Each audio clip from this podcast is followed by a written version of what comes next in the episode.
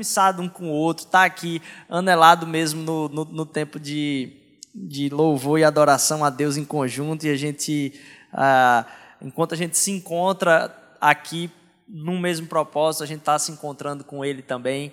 É realmente muito massa a gente poder estar tá, tá com esse tempo aqui. Você está visitando a gente, seja muito bem-vindo. Eu acho que Deus vai falar muito ao nosso coração ainda hoje à noite. Ah, creio que Deus tem para a gente aqui é realmente um tempo de renovo, um tempo de para a gente começar a semana pensando naquilo que importa, naquilo que é essencial e aquilo que nos guia, que é a nossa fortaleza. Eu estava a gente cantando aqui é, essas, agora e, e, durante o início eu pensando quem aqui assistiu aquele filme é, Bird Box do, do Netflix? Quantas pessoas assistiram? Eu sei que muita gente não vai não vai saber o que eu vou estar falando aqui, não tem problema. É, mas uh, o, sabe que ninguém consegue enxergar o que está acontecendo e todo mundo se espanta com o que está acontecendo na cidade. Uh, e é como se fosse uma força que alcança o mundo assim, né, e causa turbulência e tremor, e temor na vida das pessoas, algo que as pessoas enxergam. E a gente estava cantando agora há pouco aqui, uh, eu vejo a tua graça os pecados perdoar.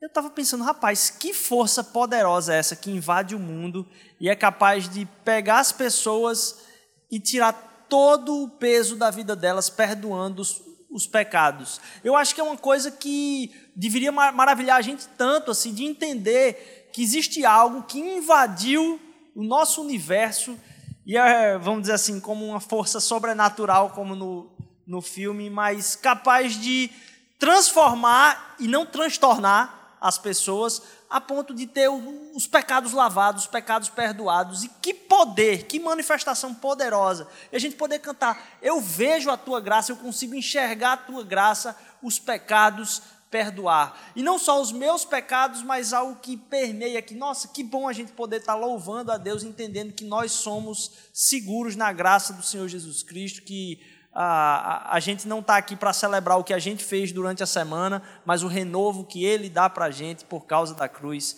todas as semanas. Isso é bom demais.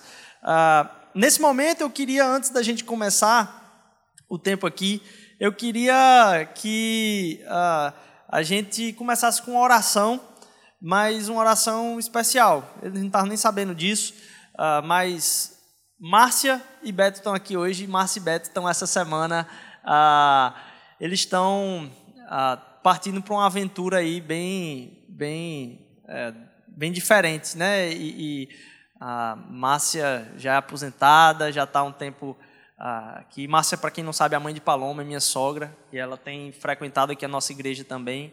E Márcia tem descendência portuguesa e nunca pensou nisso, de estar tá passando esse tempo lá em Portugal e de um tempo para cá, tem decidido ela, conjuntamente com Beto, seu filho, de estar tá tentando um tempo novo. Para você ver como Deus renova a nossa vida em qualquer hora da vida da gente, né? É, e eu queria chamar eles aqui para a gente orar por eles. Eles estão indo para Portugal na sexta-feira e esse é o último culto que a gente vai ter com eles aqui, uh, pelo menos durante esse tempo, né, Márcia?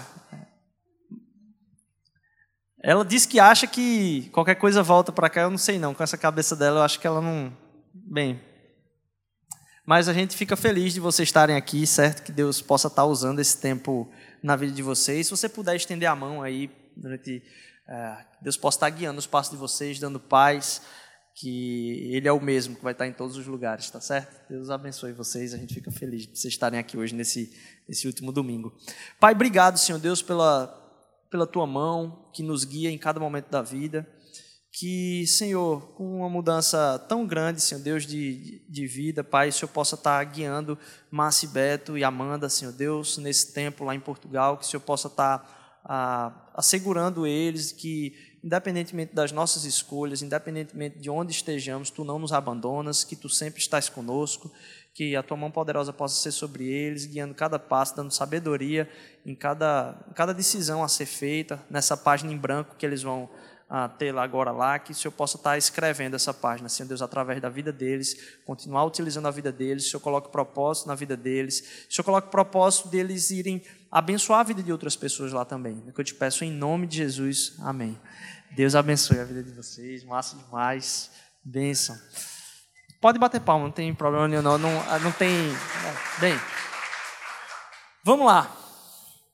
Eu, eu queria conversar com vocês hoje a respeito de um tema uh, que a gente vai estar se aprofundando numa série um pouco mais para frente, mas a gente está no começo do ano. E, lógico, é sempre bom a gente visitar algumas coisas que servem como base para o nosso ano, para coisas que a gente ainda está pensando, está começando.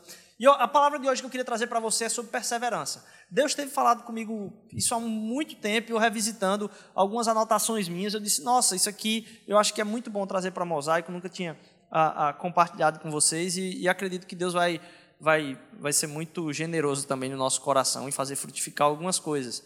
Ah, a gente tem que entender que, como a gente estava falando aqui, a gente não vem para a igreja para adorar, a gente vem para a igreja para sair daqui adorando. A gente vem para cá para que a nossa vida seja uma adoração. E que aquilo que você traz para cá não é simplesmente a sua presença para assistir algo. A gente, como se encontra com Deus, se encontrando também no propósito de louvá-lo, a presença sua aqui, Deus quer usar de alguma forma. Seja por algo que você vai receber aqui, que você vai derramar na vida de alguém durante a semana, como também as pessoas que você vai encontrar aqui, que você pode ser usado para falar uma mínima frase que Deus usa para reforçar e restabelecer e, e, e, renovar a semana de outra pessoa. Então, esse encontro é muito importante. E eu queria compartilhar com vocês um texto que está lá em 2 Pedro.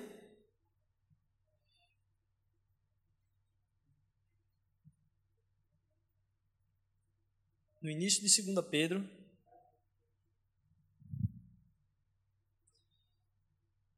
a gente vai estar tá lendo o versículo do, do 1 ao 10.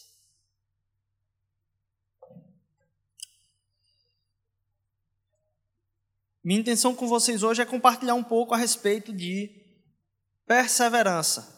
Uma palavra bem ah, difícil, mas que é necessária para os nossos dias. 2 Pedro capítulo 1, versículos de 1 ao 10. Segunda carta de Pedro, então, no primeiro capítulo.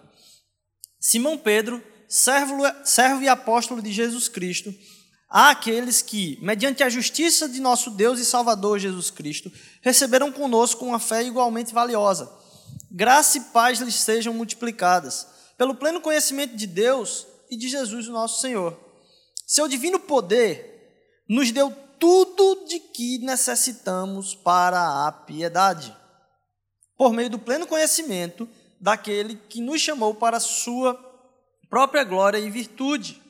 Dessa maneira, ele nos deu as suas grandiosas e preciosas promessas, para que por elas vocês se tornassem participantes da natureza divina e fugissem da corrupção que há no mundo, causada pela cobiça. Por isso mesmo, empenhe-se para acrescentar à sua fé a virtude. A virtude, o conhecimento. Ao conhecimento, o domínio próprio. Ao domínio próprio, a perseverança. A perseverança, a piedade. A piedade, a fraternidade. E a fraternidade, o amor. Porque se essas qualidades existirem e estiverem crescendo em sua vida, elas impedirão que vocês, no pleno conhecimento do nosso Senhor Jesus Cristo, sejam inoperantes e improdutivos. Pense no medo que eu tenho. Ser inoperante e improdutivo. Todavia, se alguém não as tem, está cego, só vê o que está perto, esquecendo-se da purificação dos seus antigos pecados. Portanto, irmãos, empenhe-se ainda mais para consolidar o chamado e eleição de vocês, pois se agirem dessa forma, jamais tropeçarão. Ele vem falar aqui sobre várias coisas que são acrescentadas à nossa vida, numa sequência, é, e uma delas é a perseverança. E dentro disso ele trata ah, de um caminho de piedade. Seu divino poder nos deu tudo de que necessitamos para a vida e para a piedade. E falar sobre perseverança e piedade é, é, é interessante porque a palavra associada à perseverança, se fosse no, no, no pernambuquês bem forte, seria botar pressão. O grego trata perseverança como se você estivesse sobre uma, sob uma pressão muito grande. É estar pressionado embaixo de algo. Então, perseverança é manter-se pressionado sobre alguma coisa. Quando alguma coisa nos pressiona, é que precisamos ser perseverantes. Ninguém precisa ser perseverante em ter uma vida que está sendo fácil. A gente precisa de perseverança quando estamos sob forte pressão de algo. Esse é o sentido separado aí da, da etimologia da, da palavra perseverança. Mas a gente entende perseverança com uma certa facilidade. A gente sabe, poxa, é continuar, é, ser persistente é algo que você tem a ideia muito, ah, muito fácil na cabeça. Mas ter piedade não. Porque a gente não tem o uso da palavra piedade muito, muito fácil no português. A gente usa a palavra piedade no, no sentido de, ó, oh, tenha piedade de mim, como na Bíblia, em alguns versículos, tem uso. Ó, oh, tenha piedade de nós. Só que a, essa piedade que é falada aqui não é essa mesma palavra. A palavra piedade aqui, não é, eu não estou trazendo nem só para o grego, existe um outro significado da palavra piedade. Você já ouviu alguém dizer que fulano ou fulano é uma pessoa piedosa? E porque a gente confunde a palavra piedade, a gente acha que alguém que é piedoso é alguém que tem pena e piedade de outra pessoa. Alguém que tem por piedade age em misericórdia. Uma pessoa piedosa acaba se tornando ah, alguém que tem piedade dos outros. E não é esse o significado da palavra piedade quando é usada no sentido de ser uma pessoa piedosa. Alguém que é piedoso não tem a ver com alguém que tem piedade dos outros. Não é esse o sentido da palavra. No grego, a palavra que, que, que é usada aqui é eusébia. Então, alguém que você conhece que é Eusébio, o significado de Eusébio é piedoso. E essa palavra Eusébio é usada como piedade, e ela, a, a piedade que a gente traz para uma pessoa piedosa, essa, Eusébia, do, do, do grego, ela tem ah, dois, dois, dois radicais aí. Primeiro é o eu, que está lá também no Evangelho. Evangelho no grego, na verdade, é Evangelion, e esse eu é bom. Todo prefixo eu, nesse sentido, é um de bom. Então, a boa nova, a boa mensagem do Evangelho, o Evangelho, a mensagem que é trazida, a, a boa. E o Eusébio é uma coisa que é boa. O que é bom nisso? É uma reverência exacerbada. É algo que há uma entrega em reverência a. Então, alguém que é piedoso, alguém que tem a Eusébia, é alguém que tem uma reverência e que trata isso na sua vida, isso é colocado na sua vida como algo muito bom. Então, quando é falado de piedoso, isso está relacionado com a relação com Deus. Alguém que é piedoso é alguém que tem um compromisso na relação com Deus, que passa a ser algo que não é um dever, mas uma vocação, é algo que traz alegria, é algo que tem é, é, virtude na reverência profunda a Deus. Reverência e adoração é o que está mais relacionado com o termo piedade. Então, quando Deus nos chama, a, a, que ele, ele diz que nos deu tudo para a vida e para a piedade, não é para que a gente tenha piedade dos outros, é que na ação de misericórdia com os outros, a piedade que está sendo falada aqui é algo que é parte do relacionamento com Deus. Não tem a ver com sentir pena. Em inglês, você tem ah, as duas palavras para isso. A gente não tem em português, que seria piety e pity. São duas coisas. E aí tá, tem a professora de inglês aqui, né? Posso estar falando besteira. É, mas são duas palavras diferentes. Mas para a gente, a, piedade, como funciona com uma coisa só, a gente precisa distinguir muito, porque não é isso que Deus quer produzir no nosso coração. Não é sentir pena dos outros, mas é ter um relacionamento tão profundo com Ele, que em reverência e adoração a Ele, nossa relação com os outros vai depender da nossa relação e adoração e reverência a Ele mesmo. Mas eu trouxe essa palavra da perseverança e da piedade para falar sobre uma outra coisa. Você percebe um crescimento uma progressão naquilo que ele está falando, ó, isso vai ser acrescentado à sua vida. Vai ter isso aqui, depois vai vir isso aqui, depois vai vir isso aqui, depois vai vir isso aqui, depois vai vir isso aqui. Se você acrescentar isso à sua vida, isso vai ser acrescentado em consequência. Você acrescentar isso, essa outra coisa vai ser acrescentada em consequência em vocês. Então acrescentem a sua fé virtude, virtude conhecimento, conhecimento domínio próprio, domínio próprio perseverança, perseverança piedade e piedade a fraternidade e a fraternidade o amor. Se essas coisas existirem na sua vida, você está safo. Elas impedirão que você caia em qualquer caminho tortuoso, de falta de sabedoria. Ah, é engraçado que, quando a gente está falando de crescimento, e eu quero tratar essas duas palavras no tema do crescimento aqui, porque todo mundo sonha com um ano de crescimento. Todo mundo sonha com um ano em que a perseverança vai ser usada para conquistar algo que ainda não é verdadeiro na sua própria vida. E quando a gente para para pensar como a Bíblia trata o tema do, do crescimento, é, a gente às vezes acha que o crescimento é meta. Sabe criança? Criança comemora o crescimento. Mas criança comemora o crescimento como idade normalmente. Ou então com uh, uma marquinha na parede, né? Vamos dizer assim. Você, a criança está vendo quanto ela cresceu, estou mais alto tal. Mas Criança comemora a, a idade com um número aqui.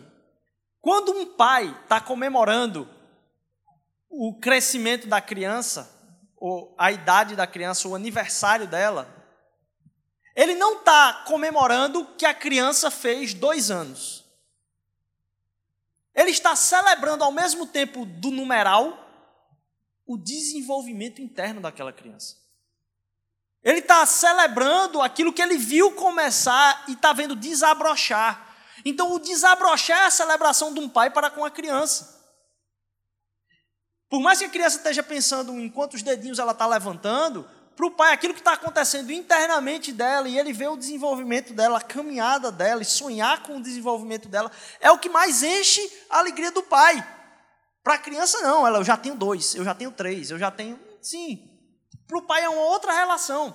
Então, às vezes, na nossa própria relação com Deus, com o nosso pai, a, a gente acha que Deus está preocupado com o numeral, com a quantidade, com a meta batida. Quando Deus está olhando o nosso crescimento. Às vezes a gente acha ah, ah, que no nosso relacionamento com Deus, ah, esse numeral e esse resultado é tão forte.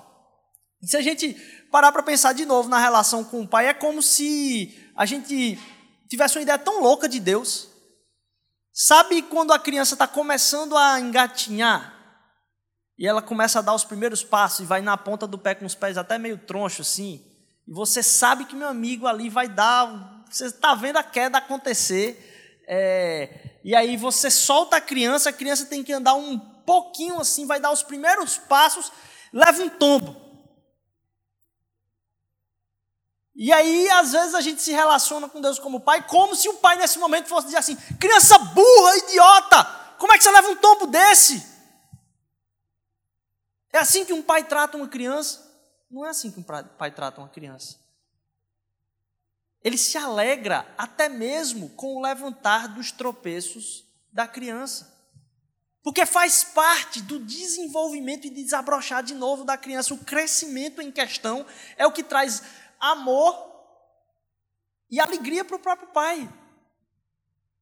Então Deus não está preocupado com simplesmente se você acertou, tropeçou. Não. Ele quer ver você se levantar novamente e continuar essa jornada de restauração diante de um relacionamento com Ele. Porque Ele não se alegra com o numeral, Ele se alegra com o crescimento. E aí, o crescimento que acontece na nossa vida, e é sobre isso que está sendo tratado o texto aqui, ele é, primeiro, gradual, segundo, ele é inevitável, e terceiro, ele acontece de dentro para fora. Ele é gradual, inevitável, ele acontece de dentro para fora. Primeiro, o crescimento ele é gradual. Ele é gradual porque ele não aparece. Muitas vezes aquilo que Deus está fazendo na nossa vida, como num crescimento, ele não é checado por nós mesmos. A gente não consegue ter um, uma ideia agora do que é que, poxa, o que é que foi que aconteceu. Às vezes você vai perceber coisas que cresceram na sua vida depois de muito tempo. Você só consegue perceber crescimento a partir de alguns valores que você vai testando na sua vida. Você não sabe assim, eu cresci. Você só sabe se cresceu se você chegar em alguma marca da parede e dizer, é, parece que eu bati aqui, eu cresci algum. Então, existem algumas condições externas que acabam ajudando a gente a entender uma coisa que a gente não consegue perceber por nós mesmos. Existem algumas coisas que podem nos ajudar a entender esse crescimento, mas ele não é perceptível, ele é para ser gradual. A mudança de crescimento nosso, ela não é para acontecer como simplesmente meta. Lógico, valores, sinais, sintomas nos ajudam a entender em que passo da jornada nós estamos, mas ele não aparece. Eu e você não vemos o crescimento. O crescimento não é algo que você vê. O crescimento é algo que você testa. O crescimento é algo que você não nota, você avalia, você consegue ter algum, algumas variações a partir disso, mas ele não é colocar, eu vou botar essa meta aqui e vou chegar nela. Não, não é isso simplesmente. Mas é você entender quais são os sinais pelos quais você pode ah, ah, analisar esse seu crescimento. Você não sente crescimento simplesmente. Eu sinto que eu cresci. Não.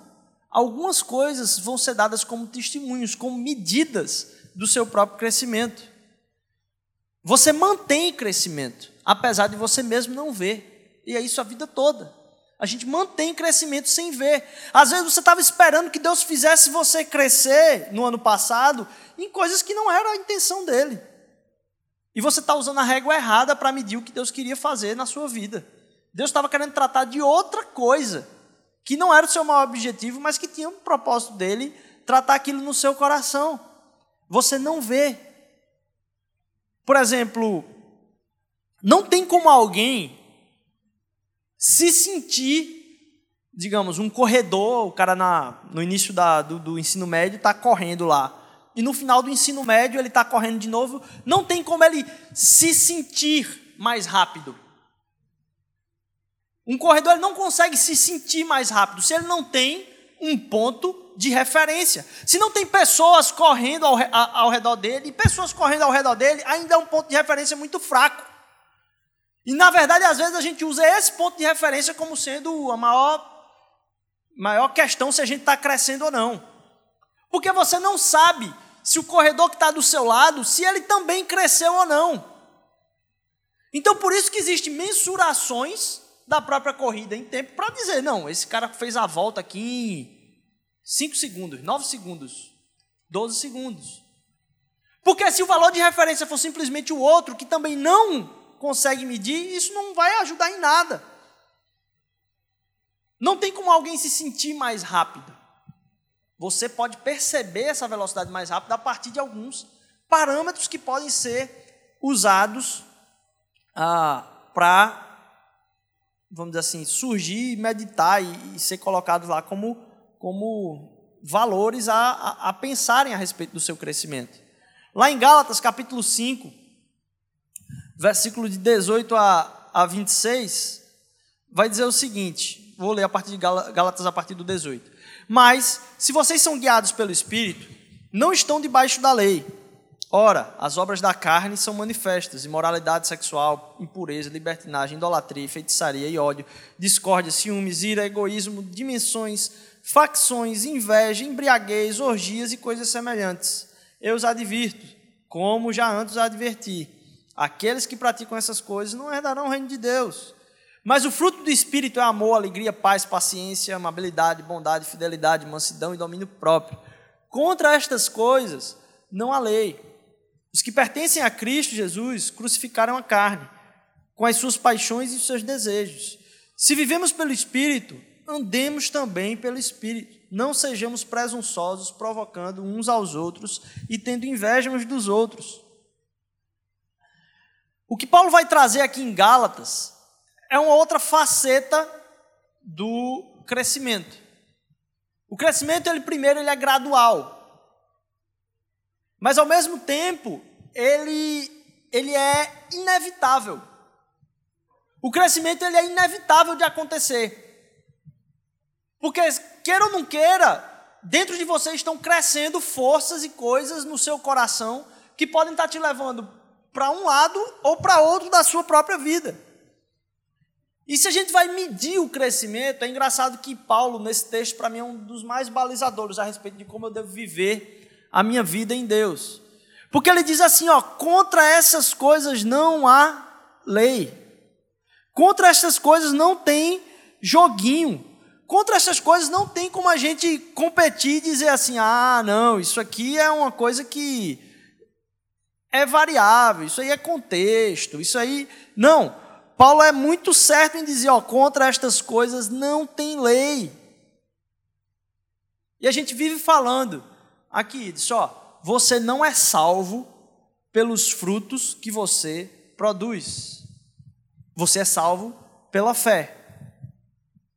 Mas você nunca é salvo por uma fé que não frutifica. A fé que temos em Jesus Cristo, ela é frutificadora ela traz fruto na nossa vida. E a gente entender que é inevitável num relacionamento com Deus a gente não frutificar. Então, se queremos perceber de alguma forma crescimento na nossa vida, entender o fruto do Espírito da relação com Deus, talvez seja um bom caminho para analisarmos o nosso próprio crescimento. Não importa o quão correto você seja. Porque não tem a ver simplesmente como ser correto. Então, assim, não existe planta que não frutifica. Se ela não frutifica, tem alguma coisa que está dando errado no processo. Num relacionamento com Deus, o fruto do Espírito ele é produzido. A gente devia se perguntar muito mais na nossa vida sobre fruto. O que é que Deus tem? Porque nós sabemos, a gente não é amável, naturalmente.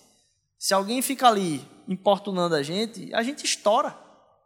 Então, que dificuldade ter domínio próprio, por exemplo. E isso sendo gerado, e é gerado a partir de um relacionamento profundo com Deus. E essas coisas surgem no nosso coração como crescimento para impactar a vida de outras pessoas.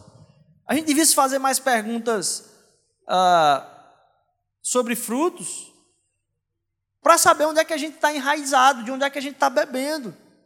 Fazer talvez algumas perguntas difíceis. Alguns de vocês são cristãos há muito tempo. E ainda tem dificuldade, por exemplo, de guardar segredo. Coisas simples, mas que pode destruir tanto a vida das pessoas. Isso pode estar entre alguns de nós aqui.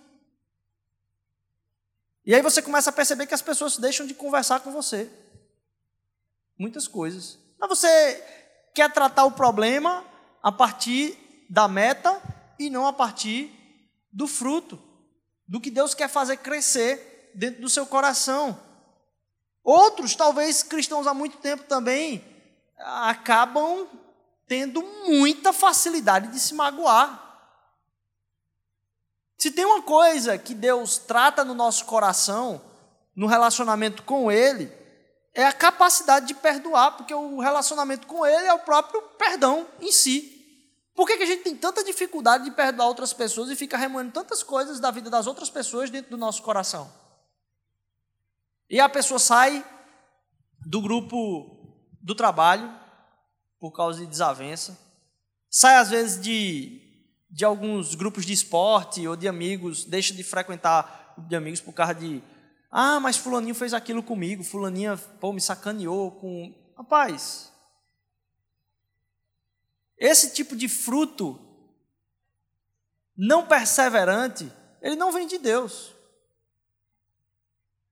A forma como você vai tratar o crescimento em Deus é o mais importante.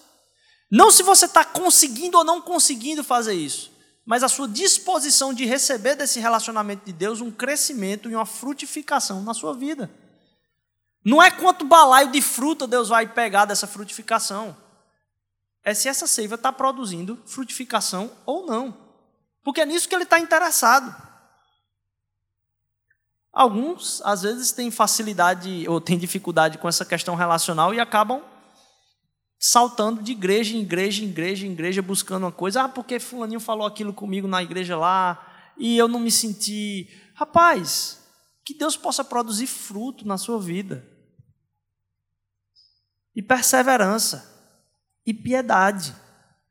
Então, primeiro, o fruto ele é gradual, ou o crescimento ele é gradual. Ele acontece sem que a gente tenha uma noção dele exata agora. Mas a gente começa a perguntar para Deus: o que é que está sendo produzido na minha vida? Por fruto. Eu estou me tornando uma pessoa mais amorosa, eu estou me tornando alguém com mau domínio próprio, eu estou me tornando alguém que tem conseguido respeitar mais a outra pessoa, tem longanimidade, tem a, a, paciência de estar com os outros. É isso que vai transformando o nosso coração em ser alguém que está crescendo, e não alguém que está se destruindo por um, um, um alcançar de meta um alcançar de resultado, um alcançar de sucesso. Primeiro, então, o crescimento ele é gradual, você não percebe. Então, entenda: tem coisas que Deus está fazendo na sua vida neste exato momento, que você está achando que está lutando por uma coisa para conquistar outra lá na frente, e Deus está tratando outra coisa muito mais profunda dentro do seu coração. E você devia se perguntar para Deus: Deus, o que é que tu queres tratar no meu coração neste exato momento? Usa. Eu abro meu coração aqui para que tu trabalhes profundamente, produz fruto. Eu quero me relacionar contigo a ponto de ser uma árvore bem frutífera. Mas que esse crescimento ele não seja simplesmente para um resultado. Não é isso, não é isso. O crescimento ele é gradual, mas ele é inevitável, porque na relação com Deus não tem como esse fruto não ser produzido. Gran, o grande empecilho, de novo, das pessoas de se chegarem à igreja de se relacionarem à igreja é porque elas não percebem fruto. E por elas não perceberem fruto, elas encontrarem pessoas amargas, arrogantes é, e tal, ele diz assim: com essa seiva aí, eu não quero me relacionar, não. Com essa. É, onde, é, onde vocês estão botando a raiz de vocês aí, para mim não, não serve. Então, assim, é inevitável o fruto. Até quem não conhece a palavra sabe denuncia e critica a inverdade de uma vida infrutífera. Porque o crescimento ele é inevitável. Na relação com Deus vai haver fruto através do crescimento. E por último, eu queria ah, colocar aqui aquele versículo que é o versículo mais pop de todos os casamentos. Lá em 1 Coríntios 13, Paulo vai falar: se não tiver amor, de nada adiantaria. De nada adiantaria. Então, esse crescimento, primeiro, ele é gradual, você não consegue perceber. Segundo, ele é inevitável. Ele acontece quando você está se relacionando com Deus, mesmo que você não perceba imediatamente. Mas terceiro, ele acontece de dentro para fora. Então, o que ele quer mudar na sua vida não é aquilo que está externo, mas, de novo, trabalhar coisas profundas no seu interior. Não adianta buscar o externo, porque não é nele, no externo, que está a fonte de crescimento. A fonte de crescimento, ela é interna. Não é de fora para dentro que acontece o crescimento. E depois, não tem a ver com acertar ou fazer o certo. A gente tende a achar que o cristianismo tem a ver com fazer o certo. E quantas pessoas têm sido as piores dos seus ambientes de trabalho, as piores dos seus ambientes acadêmicos, porque querem fazer o certo? Às vezes a gente imagina que o projeto de Jesus para o mundo era que houvessem pessoas que batalhassem pelo certo, por aquilo que é certo. E em nome do certo, como disse um pastor recentemente, as pessoas estão ficando perversas. Então você tem pessoas no trabalho que são as mais perversas corretamente. Elas têm tanto apreço à retidão, a ser certo, em acertar, em fazer o que é certo, que elas acabam se tornando as pessoas mais desgraçadas, no sentido de falta de graça. E elas acham que Deus precisa da defesa de alguém que diga para as pessoas o que é certo.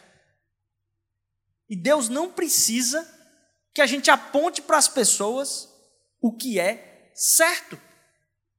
A gente acha que isso, o cristianismo é sobre isso, né? E aí eu já falei, eu acho que isso aqui. Eu me lembro de um, um, um outro pastor que certa vez perguntou se tudo que é errado é pecado. E eu tive facilidade de responder, lógico, tudo que é errado é pecado. Aí ele perguntou logo em seguida, problema, falar problema é, é pecado? Falar como eu cheguei aqui do interior, né? Falava matutice, eu falava, meu Deus, era. E assim, ainda falo, né? Muita, meu sotaque não saiu muito, não. Mas eu achava muito estranho. O pessoal falava aqui, quando eu chegava aqui, professor de escola, muita gente falava, renascer. Renascimento. Eu digo, onde é que eles estão vendo esse I aí no meio desse SC aí, né? E, assim, é errado falar renascer, é errado, tá certo, recifenses? Mas renascer é errado. Mas não, não tem a ver com pecado. Deus não está querendo que a gente corrija nossa língua portuguesa. Não é esse o propósito do que Deus está querendo produzir de crescimento dentro da gente. Porque não é de fora para dentro, mas é de dentro para fora. Não tem a ver com defender o certo.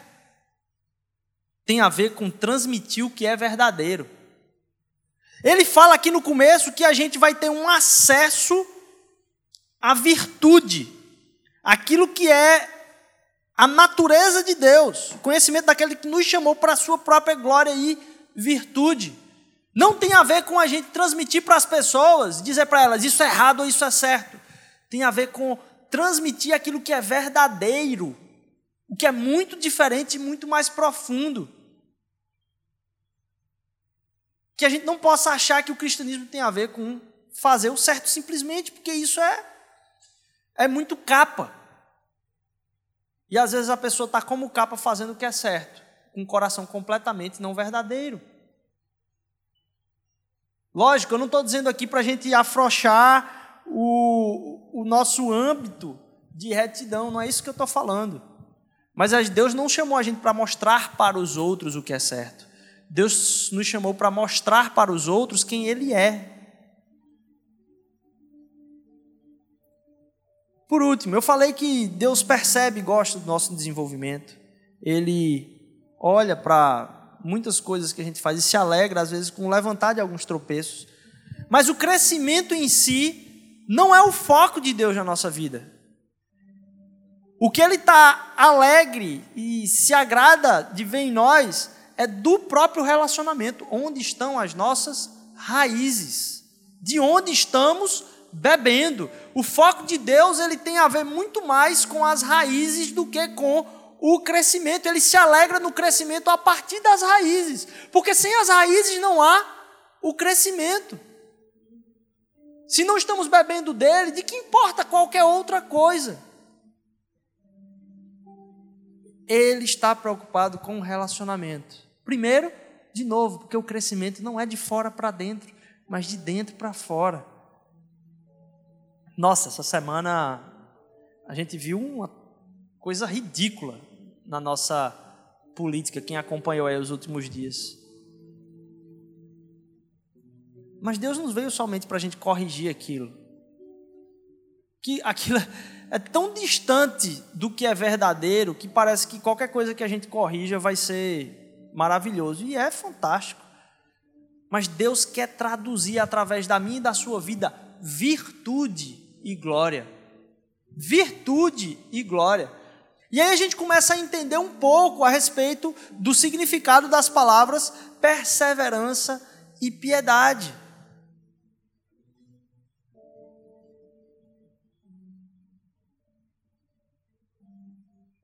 Ser perseverante e piedoso é ter um relacionamento tão profundo com Deus, a ponto de que a frutificação vai haver em tempos que você está sob pressão e em tempos que você não está sob pressão. Deus está muito interessado no relacionamento com você. E a percepção que você vai ter do seu próprio crescimento começa a ser muito mais de dentro para fora, começa a ser muito mais gradual, você não percebe o tempo inteiro isso, mas você está, porque você também está focado agora no relacionamento com o próprio Deus. Já teve muitas vezes, talvez, que principalmente se alguém aqui já em um relacionamento amoroso, você estava completamente certo.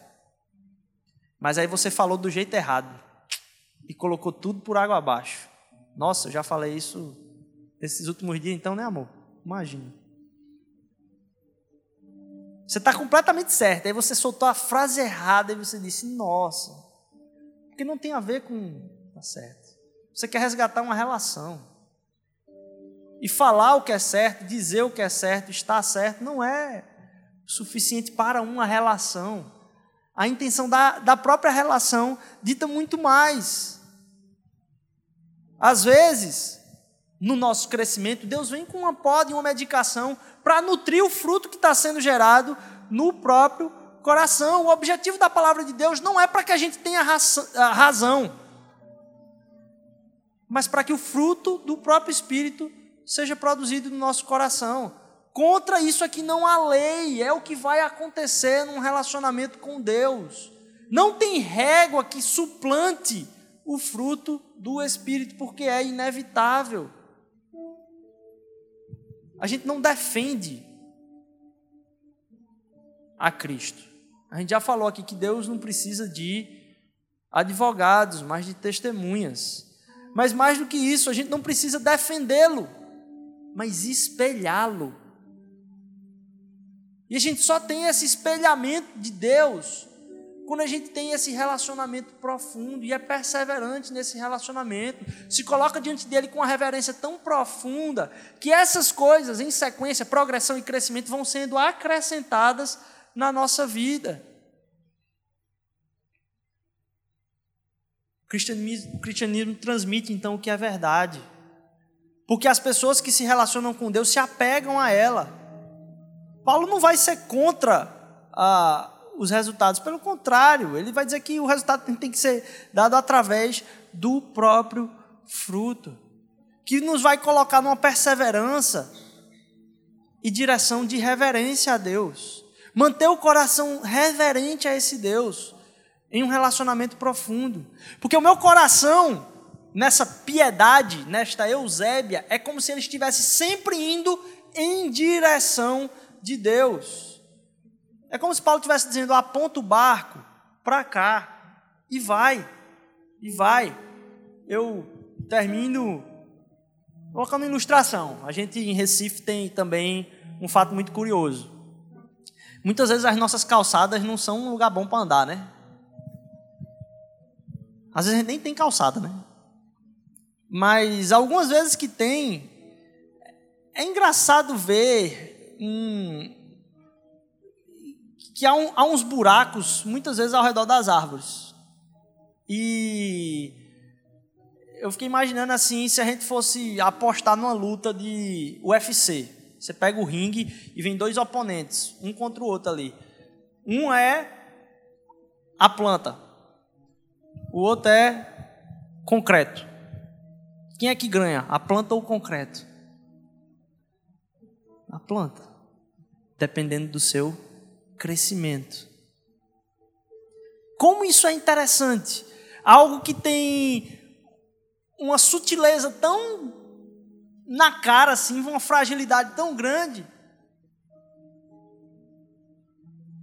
E você percebe que através de um crescimento robusto, de um crescimento que é às vezes imperceptível, e veja, Muitas vezes os engenheiros se desesperam por notar que depois de muito tempo há raízes que estão destruindo alicerces de casas e que toda a construção precisa ser revista.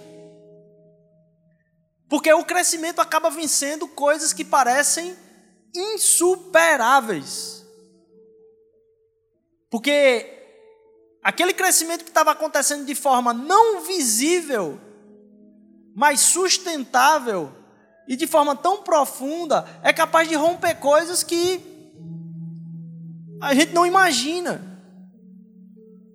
E porque a gente transforma o crescimento que é visível, a gente está falando de árvore e planta aqui, quando a gente passa para aquele crescimento que é o nosso crescimento, a gente quer ser tratado com metas e objetivos a serem alcançados. E não se preocupa com o que Deus está trabalhando no nosso coração, que não tem a ver com metas e resultados, que é gradual, mas que no relacionamento com Ele é inevitável de ser produzido fruto, mas que não parece ser o caminho que vai vencer e que vai superar as coisas que a gente acha que precisa superar na nossa vida. Na verdade, a gente precisa conseguir fazer uma coisa agora para ter o resultado imediato agora. Não vale a pena apostar no crescimento do fruto do Espírito, porque alguém que é mais manso, alguém que é mais amoroso e paciente, não tem a ver com uma pessoa talvez de sucesso, alguém que é o sonho ou a meta da vida. Crescimento destrói barreiras que a gente não imagina. Às vezes eles cons conseguem destruir até mesmo alicerces profundos. Um crescimento que ele é gradual, mas que junto à fonte desse crescimento ele é inevitável. E acontece tão profundamente de dentro para fora, mas com um poder tão grande que é capaz de superar o insuperável. A gente começa a olhar para Deus e dizer que nossa missão não tem a ver com defendê-lo, mas espelhá-lo. Produzir fruto e crescimento ligado a Ele. O crescimento em si ele tem uma força maior do que o objeto de crescimento. Quando algo está crescendo, não tem a ver com o objeto, mas tem a ver com aquilo que está acontecendo dentro dele. A gente deve toda a honra àquele que tudo suportou e que foi perseverante, perseverante até o fim, que sofreu toda a pressão e esteve debaixo dessa pressão o tempo todo. Nas costas dele, o meu e o seu pecado. E a gente vê que a gente pode, em Cristo Jesus, enxergando Ele, aquele que perseverou muito mais, aquele que todo desafio foi proposto, Todo o desafio que talvez estivesse sobre a vida da gente foi ele que cumpriu. Em Jesus, Deus perseverou e perseverou por mim e por você. E a gente pode ter uma vida piedosa, uma vida de reverência profunda a Deus, sabe por quê? Porque ele teve uma vida amaldiçoada. Ele teve uma vida amaldiçoada para que eu e você tivesse uma vida. Ele sofreu todo o resultado de alguém que tinha toda a punição para que eu e você pudéssemos ter a piedade. Ele foi o piedoso mó para que essa piedade fosse transferida para nós. A gente tem a honra de estar diante daquele que tudo suportou. E a nossa fé não só apronta para Deus, mas vem dele, é ligada a ele. E ele nos quer dar a mesma natureza. Nós cremos num Deus que pelo seu poder fez gerar todas essas coisas, como diz aqui, para que a gente entenda a sua glória e virtude e nos dá acesso a essas promessas. Que nesse ano você entenda que estar no mesmo lugar, perseverante naquilo que importa, que acontece de dentro para fora, que produz fruto num relacionamento profundo com Deus, é muito, mas muito, mas muito mais importante do que qualquer outro objetivo que você tenha. E que traz muito mais resultados, se você for olhar uma planta e o concreto, você vai ver que o crescimento a partir de Deus é capaz de fazer coisas romperem na sua vida romperem de uma forma tremenda. Essa é a minha oração, não só sobre a sua vida, como na minha própria vida. Que Deus faça romper através do crescimento dele na minha vida coisas que eu nem imagino e que produzem frutos de vida eterna na minha vida e na vida de outras pessoas. Que esse crescimento que está acessível a todos nós possa acontecer no seu coração. Que você se empenhe e persevere nesse frutificar de estar tá se relacionando com algo que, primeiro, às vezes você está botando as metas erradas. Perceba que ele é gradual. Que como um pai, ele se alegra de ver o seu crescimento, não só contando nos dedos, mas vendo as transformações do seu caráter. Que ele é inevitável porque você está se relacionando com ele. Que por último, ele não vai acontecer de fora para dentro. Das coisas que você conquista para a transformação que vai acontecer no seu coração, mas da transformação do seu coração para as transformações que você vai causar na vida das pessoas. Foi isso que Deus fez na minha e na sua vida, que a gente possa levar isso para a nossa semana. Pessoas precisam ser alcançadas por isso, através da minha e da sua vida. Amém? Senhor Deus, use esse tempo, Pai, para que o evangelho que nos foi ministrado aqui possa causar transformação na vida das pessoas Que o crescimento, Senhor Deus, a gente possa entender, Pai, que no relacionar-se contigo, Pai, ele está acontecendo. E ele rompe, Senhor Deus, ele rompe em nossa vida de maneiras maravilhosas, Pai. Nos faz ter a fé suficiente, Pai, para depositar nossas forças naquilo que o Senhor quer fazer na nossa vida, Pai, naquilo que o Senhor quer trabalhar no nosso coração. Usa esse tempo de entrega ao Senhor, Pai, para que a gente possa entender mais do teu amor por nós, Pai. Tu foste aquele, Senhor Deus, que sofresse todas as coisas na cruz por nós, para que a gente tivesse acesso total, Pai, a essa fonte infinita de transformação e crescimento. Obrigado por isso, Senhor Deus. Nos faz sair daqui empolgados com essa semana, Pai. Nos faz sair daqui ah, cientes do, daquilo que o Senhor quer produzir e romper na nossa vida. Em nome de Jesus, amém.